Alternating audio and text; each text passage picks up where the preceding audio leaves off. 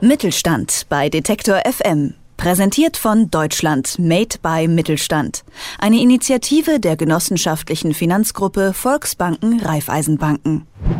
Würden Sie diesen Satz auf einem lauten Musikfestival mit tausenden Menschen erwarten? Selbstgemacht und handgemacht ist quasi unser Credo. Vermutlich eher nicht. Und doch gehört er zu einer Idee, die sich auf Festivals und Weihnachtsmärkten in ganz Deutschland fast schon zu einem Hype entwickelt hat, dem Handbrot. Unter dem Namen Dresdner Handbrot haben ein paar Freunde 2005 begonnen, frischen Brotteig zu machen, mit Käse, Schinken und Champignons zu füllen und zu verkaufen. Heute ist an den Ständen der Handbrotzeit eigentlich immer eine Schlange. Menschen kommen mit eigenen Liedern oder T-Shirts auf das Festival, um das Handbrot zu bejubeln. Wie es soweit kommen konnte? Mein Kollege Markus Engert ist mal hingefahren und hat die Handbrotmacher getroffen. Ja, ich bin Dino und ich habe äh, aktuell hier bei uns in der Handbrotzeit die Projektleitung. Und ansonsten äh, bin ich jetzt seit zehn Jahren im Handbrot-Universum verwurzelt. Ihr seid ein richtiges Universum inzwischen geworden, muss man sagen, oder? Ich sage mal, wir sind, äh, wir sind schon einige Leute mittlerweile und äh, auf einigen Veranstaltungen vertreten. Viele Familien, die davon leben mittlerweile und das ist eigentlich cool.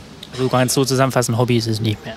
Es ist kein Hobby mehr. Ne. Wir sitzen hier in der Nikolaistraße, das gerade schon gesagt. Im Hintergrund ist Lieferverkehr. Also ihr habt inzwischen, jetzt seit zwei Jahren muss man sagen, den Laden hier kommt aber eigentlich aus dem Veranstaltungsgewerbe. Im Prinzip machen wir seit zehn Jahren, sind wir auf Stadtfesten, Weihnachtsmärkten und Festivals unterwegs. Es gibt mittlerweile zunehmend äh, Konkurrenz seit vielen Jahren, das war absehbar. Also vielleicht kurz zur Geschichte des Handbrotes. Ähm, wir sind nicht die Erfinder des Produktes, so wie es jetzt ist, sondern wir haben das mehr oder weniger nur optimiert und verändert, ein bisschen nach unseren Vorstellungen. Im Prinzip gab es das schon ungefähr so zwei, drei Jahre vorher ein anderes Gastronomieunternehmen. In der Nähe von Leipzig ansässig hat jemand den Rahmfleck aus Baden-Württemberg mal einmal zusammengerollt, als, so wie man das jetzt kennt. Und hat das Ganze Rahmfleck genannt und verkauft. Und ähm, wir haben damals dort gejobbt als junge Leute und haben gedacht, ach, das ist eine coole Sache. Haben das Ganze dann damals Dresdner Handbrot genannt. Haben von Dresden aus angefangen zu arbeiten. Das ging gut und das haben andere gesehen und die haben es dann halt nachgemacht. Und deswegen gibt es mittlerweile Stassforder Handbrot, Ilmenauer Handbrot, Kräuterhandbrot, Klosterhandbrot. Und alle, aber das ist das Witzige, nennen es Handbrot. Und demzufolge wird Handbrot zur Gattung. Ihr seid im Prinzip dann damit rausgegangen zu sagen, wir gehen auf Veranstaltungen, Festivals und solche Sachen. War das eigentlich immer der Plan, zu sagen, wir machen das mobil und eben nicht an einem stationären Geschäft? Nee, wir hatten eigentlich gar keinen Plan. Wir haben noch studiert eigentlich und äh, wir haben eigentlich versucht, noch ein bisschen Geld zu verdienen nebenbei. Wir haben angefangen damals mit einem Ofen in einer Garage und eine Werkzeugkiste, die gar nicht vollständig war. Wie viel musstet ihr denn ausprobieren, wegschmeißen, Rezept mischen, Ofen bauen, bevor das alles irgendwie einigermaßen ging? Das ist witzig, weil das wurde wirklich in der Küche entwickelt, so ein bisschen diese Teigmischung mit verschiedenen Hefesorten und so weiter, weil es keine Rezepte gab. Es war nicht allzu viel. Ich selber habe das gar nicht gemacht, das hat Andreas gemacht.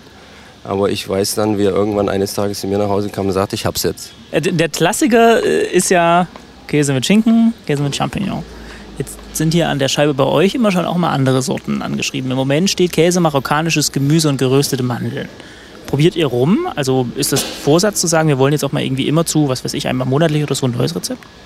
Ja, tatsächlich ist der Laden fast wie so eine Art äh, für uns, da wir jetzt äh, vorher acht Jahre lang nur wirklich Käse-Schinken gemacht haben, beziehungsweise die ersten Jahre wirklich nur Käse-Schinken. Und dann äh, nach, glaube zwei, drei Jahren mit Käse-Champignon angefangen, damit wir ein vegetarisches Produkt dabei haben ist der Laden nach diesen acht Jahren äh, zwei Sorten dann wirklich eine willkommene Abwechslung und so ein bisschen ein Versuchslabor.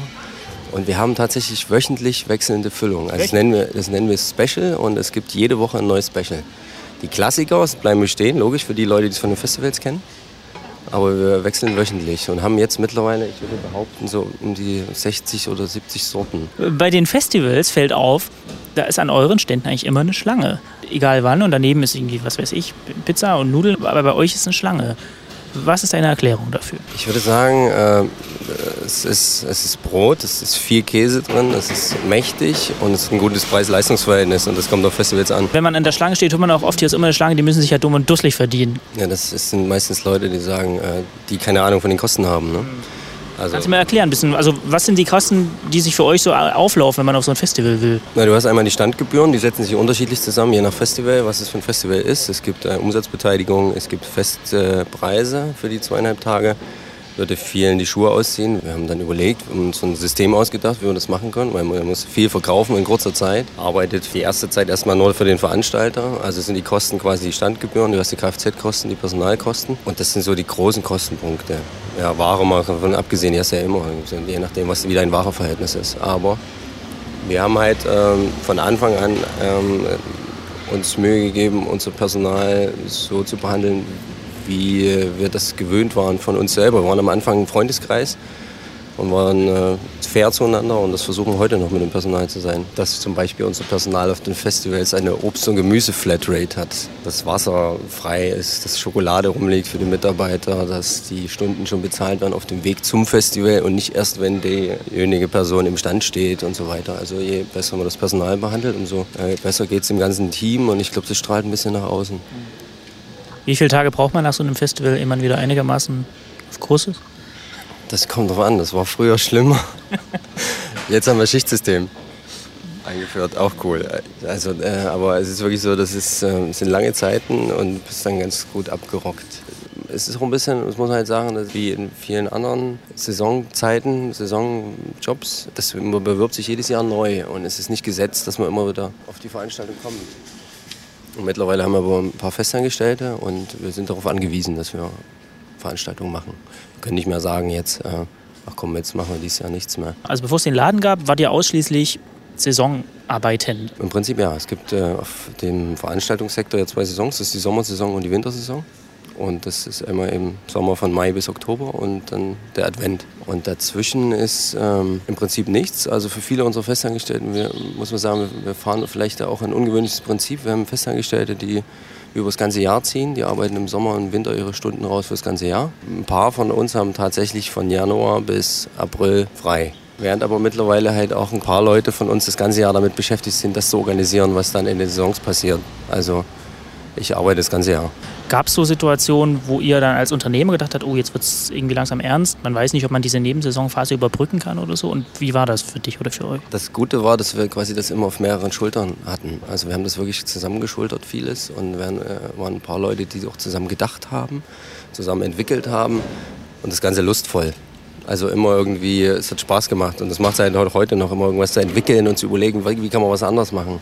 Optik ist euch auch ziemlich wichtig, oder? Es ist alles zufällig entstanden. Nein, Gott. Es liegt einfach daran, dass es ein interessantes Konglomerat an Leuten sind. Viele Studienabbrecher und, und viele, die irgendwas gelernt haben äh, in verschiedensten Richtungen, was uns heute zugutekommt. Ihr, ihr vertraut euch, oder? Müssen wir. Es ist, es ist genauso gewollt, dass die Spielräume da sind, also für Ideen etc.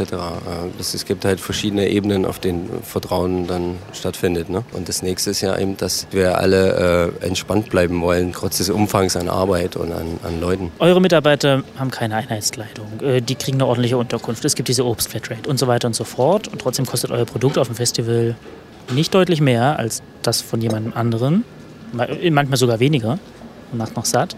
Warum seid ihr so ein Exot in dieser Festivallandschaft? Bin mir nicht sicher, ob wir da exotisch sind. Ich weiß nur, dass wir nur so sein können, weil wir so sein wollen. Also wie gesagt, der Ursprung ist halt ein Freundeskreis.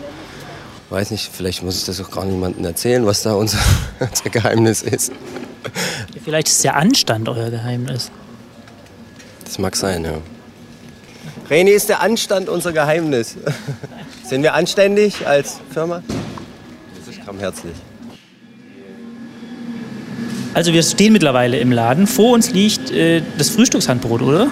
Genau, das ist Bacon und Ei, gibt es quasi nur wirklich bis zum Mittag oder wahlweise bis es alle ist. Meistens sind es nur ein paar wenige. Man kann an dem Produkt, was hier liegt, wenn man so will, sehen, so ein kleines bisschen Firmenphilosophie. Ne? Also, das sind keine Dosentomaten, das ist kein äh, Tiefkühl-Schnittlauch, das ist kein... Analogkäse. Analogkäse, also kurzum bei euch, äh, kein, kein Dosenzeug äh, kommt da rein, ne? Nee, kein Dosenzeug, alles frisch. Ist auch Konzept. Also ist zum Beispiel auch so, also A, alles frisch machen wollen, weil wir das schon immer frisch gemacht haben. Das Handbrot wurde schon immer frisch zubereitet, vor Ort hergestellt und äh, verkauft und das wollten wir hier eben auch machen. Und B, dass wir eben in dem Fall sogar noch sagen, wir äh, versuchen, so weit es geht, wie es irgendwie geht, regional zu bleiben. Wie im Film geht zweimal die Woche, Dienstag und Freitag, jemand mit einem Bollerwagen auf den Markt und holt unser Obst und Gemüse. Äh, Wäre das für euch eine Option, zum Beispiel den Ofen irgendwo hinzustellen, wo man ihn nicht sehen kann? Oder ist das Absicht oder ist das ein Platzproblem gewesen? Das ist eine intelligente Frage. Nee, der Ofen, der muss natürlich immer ein sichtbarer Bereich. Wir hatten am Anfang sogar Schwierigkeiten, auf einen Elektroofen umzusteigen, weil wir auf den Märkten nur mit einem Holzbackofen arbeiten. Versuchen wirklich alles so weit es geht selber zu machen. Das war nicht ursprünglich der Plan, das ist entstanden so ein bisschen. Wir wussten nur, dass wir eine gute Qualität liefern wollten. Das sagt Tino Laube. Er ist einer der Köpfe hinter der Handbrotzeit, dem vermutlich beliebtesten Essen auf Festivals und einem Renner auf jedem Weihnachtsmarkt. Mein Kollege Markus Engert hat die Handbrotzeit besucht. Mittelstand bei Detektor FM. Präsentiert von Deutschland Made by Mittelstand. Eine Initiative der genossenschaftlichen Finanzgruppe Volksbanken Raiffeisenbanken.